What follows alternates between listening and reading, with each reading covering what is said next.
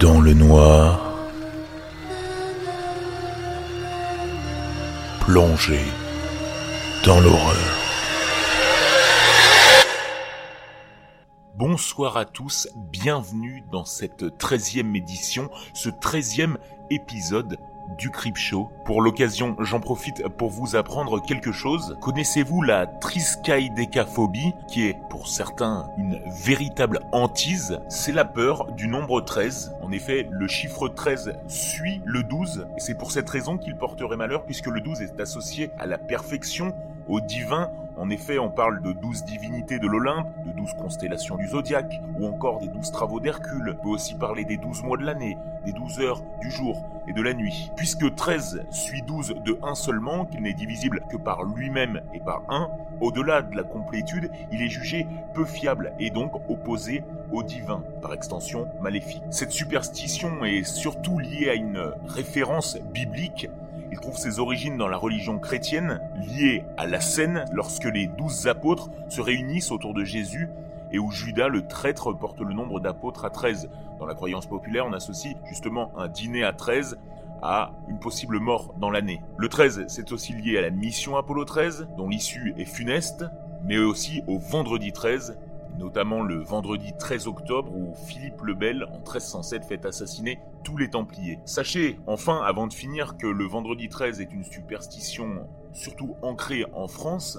Par exemple, en Italie, c'est le nombre 17 qui porte malheur, puisqu'il s'écrit en chiffre romain XVII, qui est l'anagramme de VIXI, qui signifie en latin j'ai vécu, et donc je suis mort. En Asie, c'est plutôt le chiffre 4 qui leur fait horreur, pour cause le mot se prononce chi, qui a la même prononciation que le mot mort. Voilà, c'est tout pour le 13. J'espère que vous avez appris quelque chose aujourd'hui. Traditionnel remerciement, je voulais remercier Jean-Christophe qui m'a soutenu, un soutien de plus sur Patreon, ce qui fait monter le nombre de contributeurs à 6. Continuez, c'est énorme pour moi. Patreon.com slash dans le noir. Sur Apple Podcast, je souhaitais remercier FUCFFVNJJ super facile comme pseudo, pour cet excellent commentaire que tu m'as transmis. Et Bad Prout, tant qu'on est dans les pseudos assez fun, merci de m'écouter sur tes trajets. Enfin, les gagnants sur la page Facebook, je ne les ai pas annoncés, comme ça c'est un bon moyen de savoir s'ils ont écouté le podcast ou non, et si oui, vous pouvez l'écrire en commentaire de cet épisode.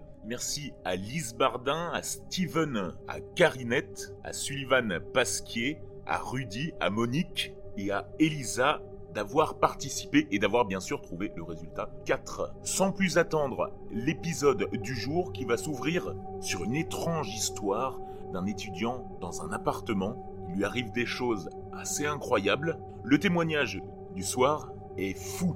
Quatre jeunes qui passent la soirée dans une cabane dans les bois. Enfin, quatre, je devrais plutôt dire cinq. Vous allez découvrir pourquoi. On va s'arrêter là et flipper ensemble.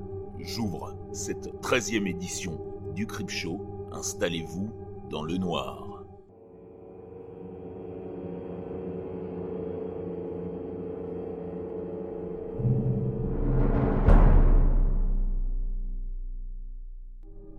J'étais et je suis encore étudiant à Bordeaux. J'avais, jusqu'à ce que je redouble, un appartement situé près du centre-ville. Il était à à peine 5 minutes de la gare et 10, tout au plus, de mon IUT. Il se trouvait dans un immeuble d'une centaine d'autres appartements, allant du T1 au T3, géré par un grand groupe d'hôtels. Il s'agissait d'un 17 mètres carrés qui se constituait d'une seule pièce, avec un coin cuisine, une fenêtre, juste au-dessus du lit, des toilettes et une douche, un peu étroite.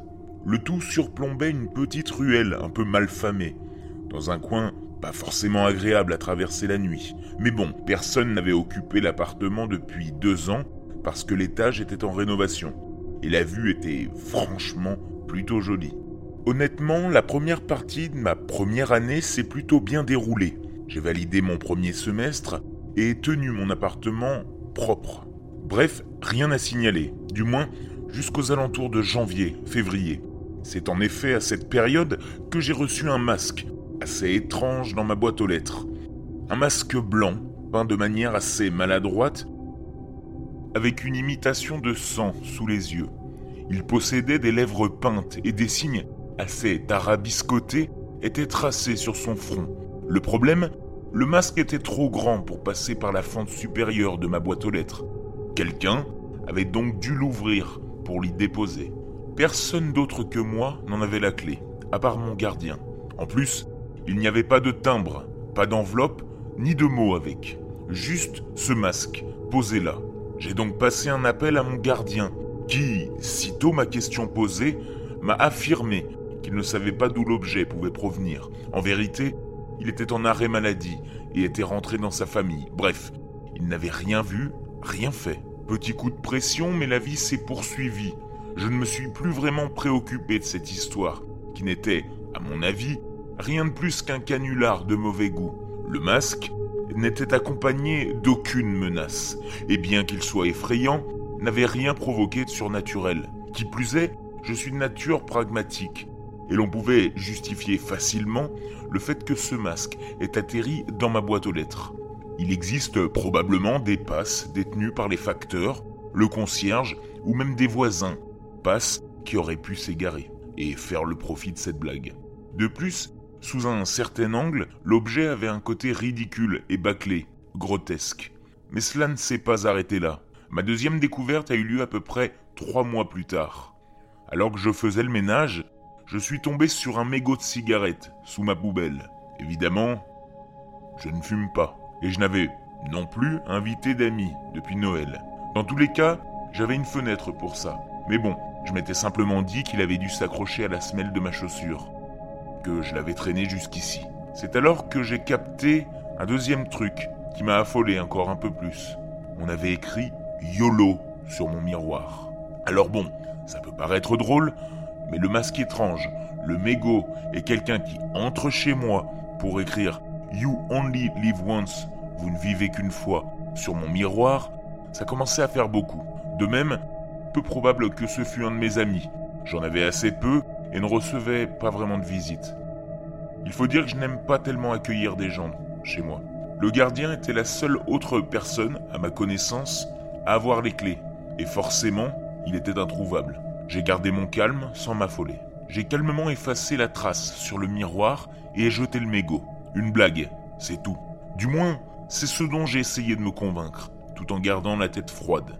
Je veux dire, à ce stade, qu'est-ce que je pouvais faire? Quitter mon appartement, à un mois et demi de mon départ, sans possibilité de poursuivre mes études, et tout ça pour un mégot, un masque et un miroir Toutes ces choses pouvaient en plus avoir une explication rationnelle.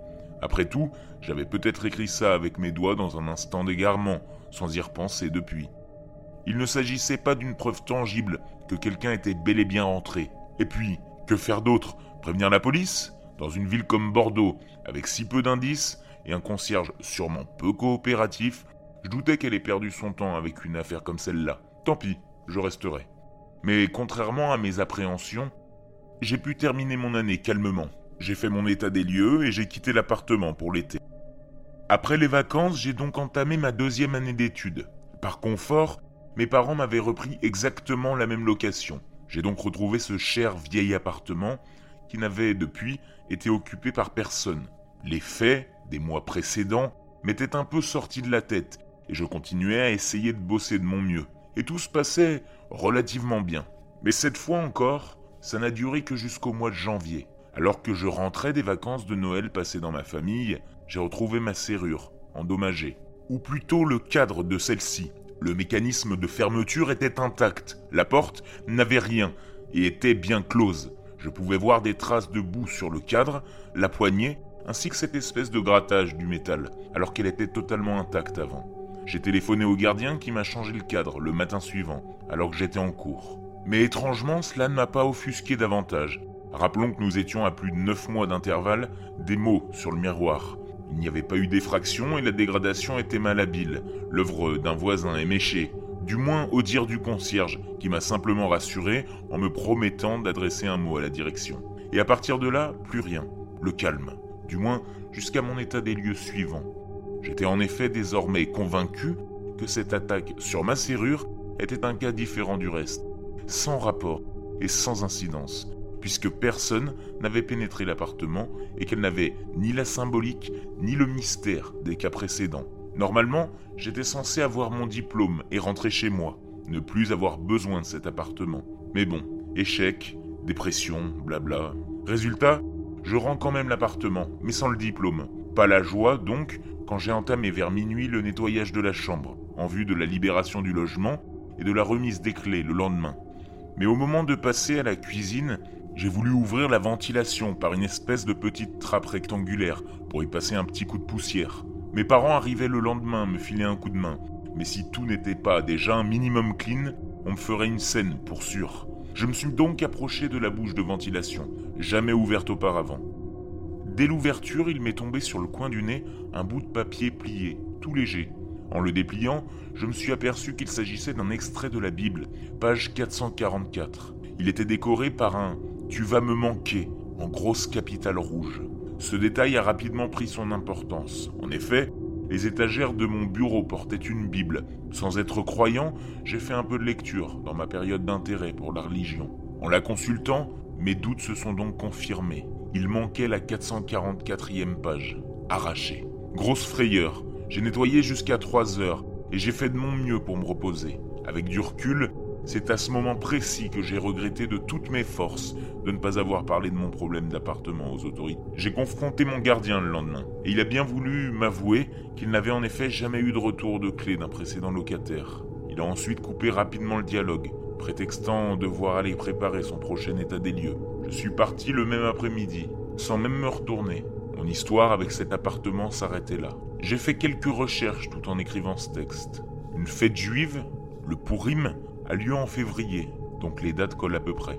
Elle a pour principe de faire une espèce de carnaval masqué, ayant encore lieu à Israël, entre autres. En se concentrant sur la page, le chiffre 444 donnerait, en numérologie, ou plutôt en guématrie, une pratique employée notamment dans la religion juive, à la fois Jésus et Lucifer. C'est cette même guématrie qui pourrait avoir donné sa signification au célèbre 666. Cependant, en numérologie, le chiffre évoquerait la permanente surveillance d'anges gardiens. Un peu trop stalker pour moi. Mais outre ces recherches, tout ce symbolisme, les questions, comme les faits, restent. Qui s'amusait à rentrer dans mon appart en mon absence? Les week-ends, peut-être même la nuit. Pour quelle raison a-t-on voulu m'effrayer par ces canulars de plus ou moins bon goût? Est-ce que j'avais affaire à quelqu'un de vraiment tordu? Quelqu'un ou quelque chose? Pour l'heure, j'attaque mon redoublement en m'arrangeant autrement pour mon logement. Mais je passerai peut-être dire bonjour au nouveau locataire, en toute amitié.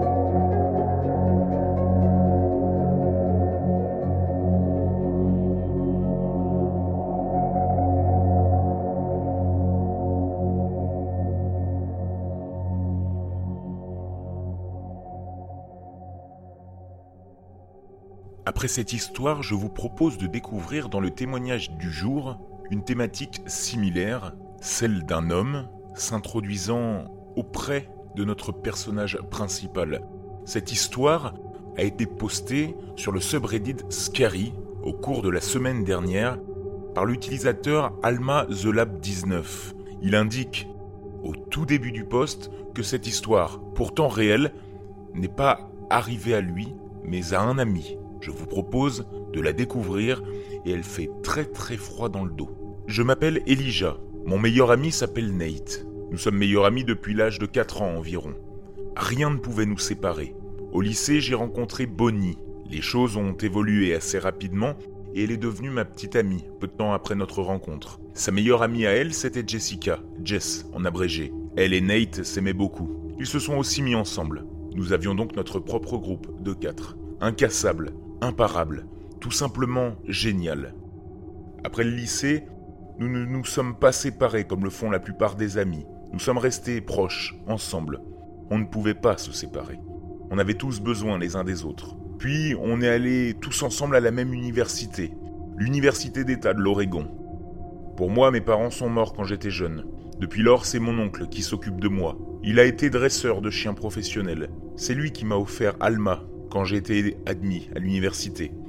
C'était un labrador blanc, mon oncle avait une sorte de cabane dans la forêt nationale de Mount Howe, à environ deux heures de notre université. Il y allait deux fois par an à peu près, pour Noël et pour Thanksgiving. Je lui ai demandé s'il pouvait nous le laisser, pour mes amis et moi, pour y passer un week-end. Évidemment, mon oncle, Terry, a dit oui, mais à condition que nous quittions l'endroit et que nous le laissions tel que nous l'avions trouvé. Je lui ai promis que tout serait en place au moment de notre départ.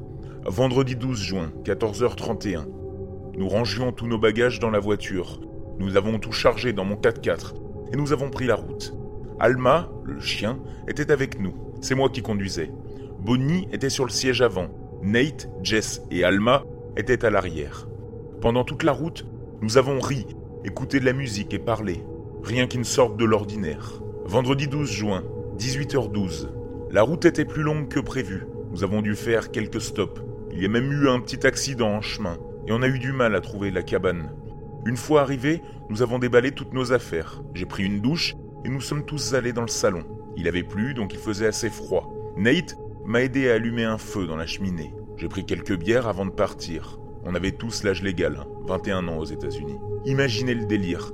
Les meilleurs amis au monde buvant de la bière, qui s'amusent, seuls, ne se souciant de rien dans le monde. Samedi 13 juin, à 4h03 du matin, après d'innombrables heures de beuverie et de rire, nous sommes tous allés nous coucher.